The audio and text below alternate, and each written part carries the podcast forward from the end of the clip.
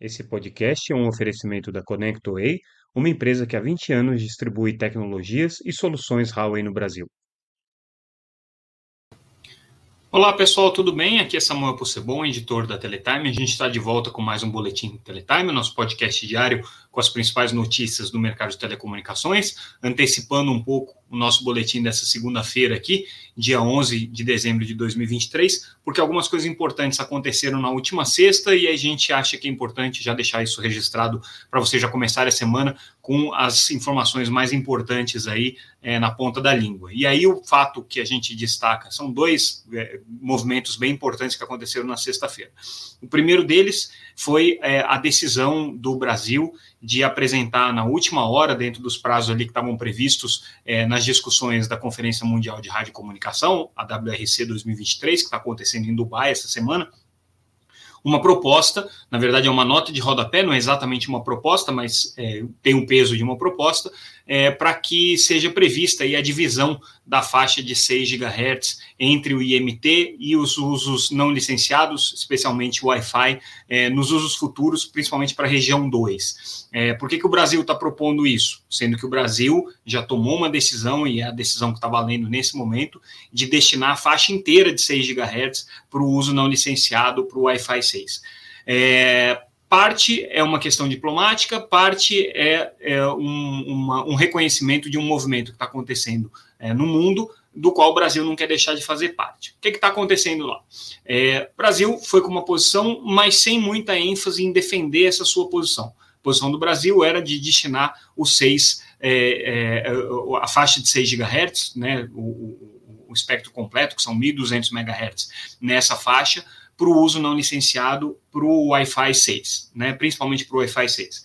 Essa é a posição que o Brasil tem, a regulamentação do Brasil está nesse sentido. Aqui no Brasil, essa faixa só pode ser usada para uso não licenciado, ponto. Essa era a posição que o país tinha, e a nossa intenção, né, como, como país, era chegar na Conferência Mundial de Rádio e Comunicação, sem entrar muito em polêmica, vamos seguir essa nossa posição, que é a mesma posição dos Estados Unidos, que é o que já está mais ou menos acordado é, é, entre, entre outros países da América Latina, né, e essa seria a posição do Brasil. O que aconteceu é que, durante a discussão da WRC, foi ficando claro que a faixa ia ser dividida no resto do mundo, Europa dividindo, Ásia dividindo, é, entre o uso destinado ao IMT, que na prática é o 5G e posteriormente 6G, né, e o uso não licenciado, 700 MHz para um, 500 MHz para outro. E aí o Brasil foi ficando numa situação complicada, porque se o mundo inteiro resolver dividir, né, é, o Brasil muito provavelmente vai ter, por uma questão de escala, né, de ir para o mesmo caminho. E o Brasil tinha uma outra ideia de destinação de espectro para o IMT, para a faixa de para os usos é, atrelados ao 5 GHz, ao, ao 5G e ao 6G, que era operar na faixa de 10,5 GHz. Só que não conseguiu é, é, viabilizar essa faixa, porque existe uma resistência muito grande é, da OTAN e do governo dos Estados Unidos, que utilizam essa faixa no, na Europa. Então o Brasil foi ficando sem opção, não tinha muito para onde expandir o seu, a sua carteira aí de espectros para a faixa de, de para o uso de 5G, é, e é, não haveria outras opções possíveis aí para se colocar nesse momento. Então, para o Brasil não ter é, o risco de no futuro ter que voltar atrás sem uma previsão né, de que essa faixa é, é possa ser utilizada é, para uso dividido, então o Brasil fez essa proposta de nota de rodapé. Tem uma discussão ainda sobre né, como é que isso aí vai ficar. A votação plenária vai acontecer só na, ao longo dessa semana, agora que começa, né, até o dia 20, que, que acontece a, a, Conferência Mundial de Rádio Comunicação. Então, ainda tem aí é, um, um, chão pela frente né, de deliberação. O Brasil ganha um pouco mais de margem é, de manobra diplomática com essa nota de rodapé, que agora pode negociar, inclusive, a retirada dessa nota de rodapé. Então, colocou o bode na sala para poder tirar. Mas o que tudo indica, né, é ainda é cedo para a gente cravar, mas tudo indica que o Brasil está mudando um pouco de posição com relação a isso. É, a gente conversou com o presidente da Anatel, Carlos Baigorre, que é também o presidente da delegação, é, e aí o que ele diz é o seguinte: olha, a gente não pode correr o risco de ficar numa posição em que o mundo não está. O Brasil tem que seguir a posição que o mundo está. Então, é, ter essa, pre, essa previsão né, estabelecida ali na regulamentação da, da, da, da UIT de que essa faixa pode ser dividida também aqui na região das Américas, né, é uma previsão importante. Isso pode vir através de uma nota de rodapé, pode vir através da própria é, designação da faixa para esse fim, ou pode vir na, na, possibilidade de usos futuros, né, de, de é, estudos para usos futuros. Então, a nota de rodapé dá uma certa, uma certa, é, um certo conforto para o Brasil poder revisar a sua posição. Para revisar a sua posição são outros 500. Aí precisa ter um processo de análise de impacto regulatório, entrar na agenda regulatória, a Anatel precisa colocar isso em consulta pública, tem todo um trâmite aí para se seguir, mas uma porta foi aberta aí para aqueles que defendem a divisão da faixa de 6 GHz aqui no Brasil. É, principalmente os fornecedores de telecomunicações, e aí encabeçados pela Huawei, que tem feito um trabalho muito intensivo nesse sentido, é, as operadoras de telecomunicações, que tem feito agora um trabalho bastante mais contundente, GSMA, que é a associação que reúne as operadoras de telecomunicações no mundo, e quem que perde nessa história?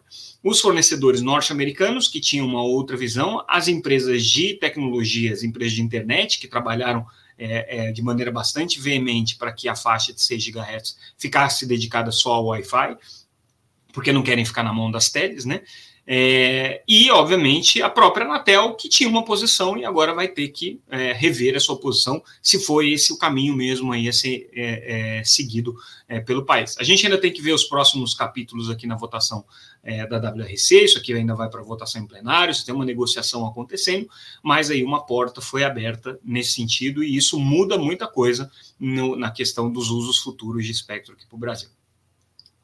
Outra notícia importante da sexta-feira: o presidente da Anatel, Carlos Baigorre, é, negou o efeito suspensivo pedido pela Winit no recurso que eles movem contra é, as contrapartidas que foram estabelecidas pela Anatel para que ela possa seguir no acordo de compartilhamento de espectro com a Vivo. É, relembrando, a gente está acompanhando esse assunto aí bem de perto, essa semana já teve notícia sobre isso. É, a Winit apresentou esse recurso, o que era esperado, com um pedido de efeito suspensivo, que é prerrogativa do presidente da Anatel. É, o que foi negado agora é o efeito suspensivo, o recurso ainda precisa ser julgado pelo conselho diretor, está sob a relatoria do conselheiro Vicente Aquino. Por enquanto, não está previsto na pauta da reunião que acontece essa semana, no dia 12, que vai ser a última reunião do ano. Nada impede que o conselheiro Vicente ainda traga essa pauta para a reunião ou que eventualmente tenha uma reunião extraordinária aí é, para discutir esse recurso especificamente aqui da Winit. Interessante é que, ao é, despachar sobre essa questão, o presidente Carlos Baigorre faz um arrazoado lá, o despacho é público, né? Então ele faz um arrazoado de todos os argumentos que foram colocados pela Winit. E aí a gente começa a entender é, o, o drama que a empresa está vivendo por esse é, relato que é feito aí no despacho do presidente Baigorre, a Winit, inclusive, está ameaçando não é, é, operar, ou seja, ela está ameaçando devolver o espectro, é, caso ela não consiga é, rever as condicionantes que foram colocadas aqui para o acordo com a Vivo. É, a Winit está pedindo para postergar o pagamento que ela tem que pagar agora para a faixa de uso de espectro ela está pedindo para postergar as obrigações que ela tem que cumprir até o final desse ano. Ela tem uma série de obrigações aqui como vencedora do leilão é, na faixa de 700 MHz, então ela precisaria cumprir. O presidente da Anatel não, não, não concedeu nada disso que está sendo pedido ali, então né, também não está é, autorizando a, a, prorrogação dos compromissos, não está autorizando a prorrogação do pagamento, né? É, e aí a Procuradoria da Anatel se manifesta ali num determinado momento, dizendo assim, é prerrogativa dela, se ela quiser devolver a faixa, devolva, arque com as consequências. Tem multa, tem uma série de impedimentos aí que ela vai passar a ser submetida. Mas, de qualquer maneira, dramática que a situação da Winit, é, o presidente Baigorre já não concedendo o efeito suspensivo, joga o, o, problema para o conselho diretor, que vai ter que de, de, é, debater agora isso, e o, a situação da Winit fica cada vez mais complicada é, junto à Anatel para conseguir né, ter o seu, o seu, o seu plano de, de investimentos, o seu plano de operação é, colocado em prática aqui, que dependia é, essencialmente desse acordo com a Vivo e pelas condições que estão colocadas, ela mesma colocou, né, se essas condições foram mantidas, ela vai devolver a faixa, ela não vai operar. Então, é bem, bem complicado aí. Se ela devolver a faixa, tem uma série de outras implicações, né? Para quem que vai essa faixa? Vai ser feito um outro leilão? Ou vai ser o segundo colocado que vai ter direito a, a, a fazer uma oferta? É, quando que isso aí vai acontecer, a essa altura do campeonato também, essa faixa de 700 MHz ainda vale a mesma coisa que valia na época da licitação, tem uma série de questões que estão em aberto aí e que só complica o cenário com essa é, é, situação em que a Unity se encontra, né? É, por outro lado, né, a Unity sabia dos riscos aí que que estava assumindo ao fechar um acordo com a Vivo nas condições que fechou, nas condições do edital, né? E aí agora, é, com essa negativa da Anatel, a coisa vai ficando mais complicada. É, mudando um pouco de assunto, mas tem um pouco a ver com isso. É, a gente teve essa semana duas audiências públicas, uma sobre o regulamento do uso do espectro, que a gente já comentou, e agora, é, na sexta-feira, houve a, a, reunião com relação à proposta do novo Plano Geral de Metas de Competição, consulta pública ainda, né? É, e as duas coisas estão bem interrelacionadas, porque tanto no regulamento de uso do espectro quanto no PGMC, a grande preocupação da agência é fomentar a competição no mercado móvel. É isso aqui que a Anatel está é, trabalhando.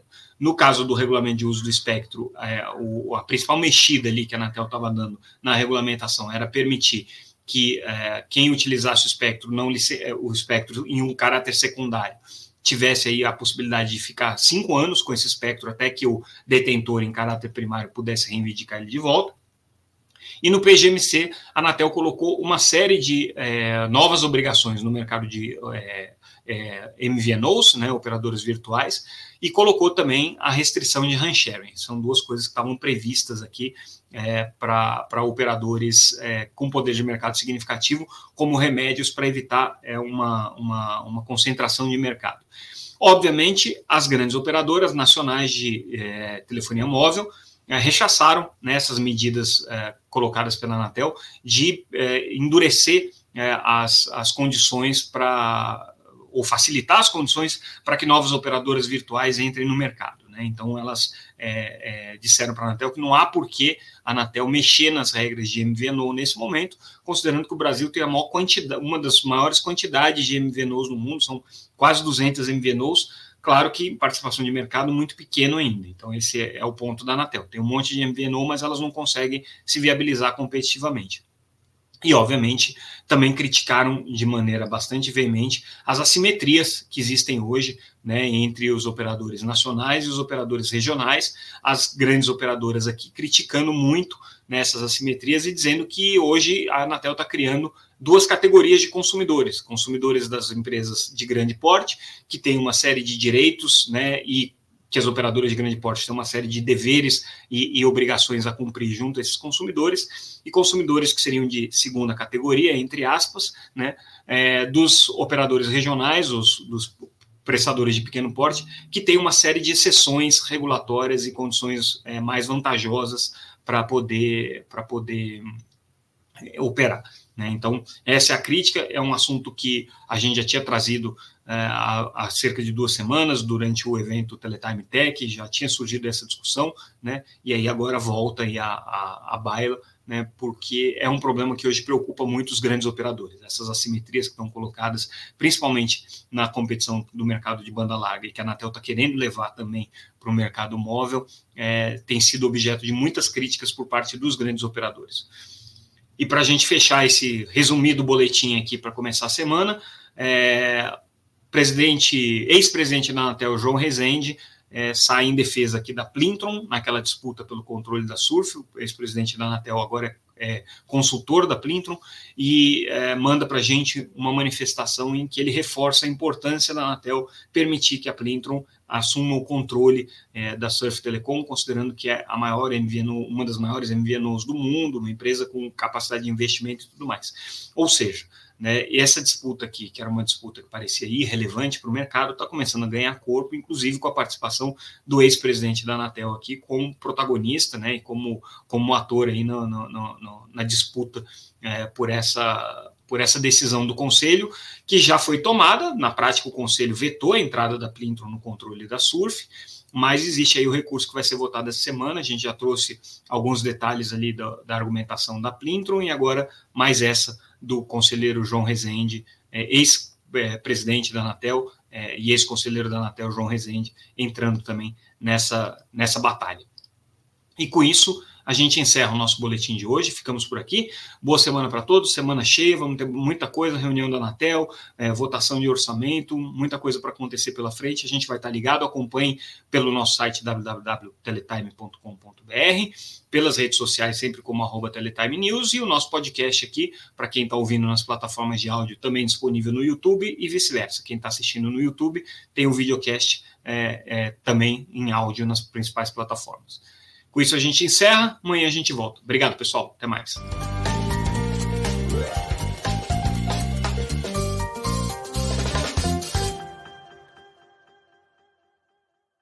Esse podcast é um oferecimento da ConnectWay, uma empresa que há 20 anos distribui tecnologias e soluções Huawei no Brasil.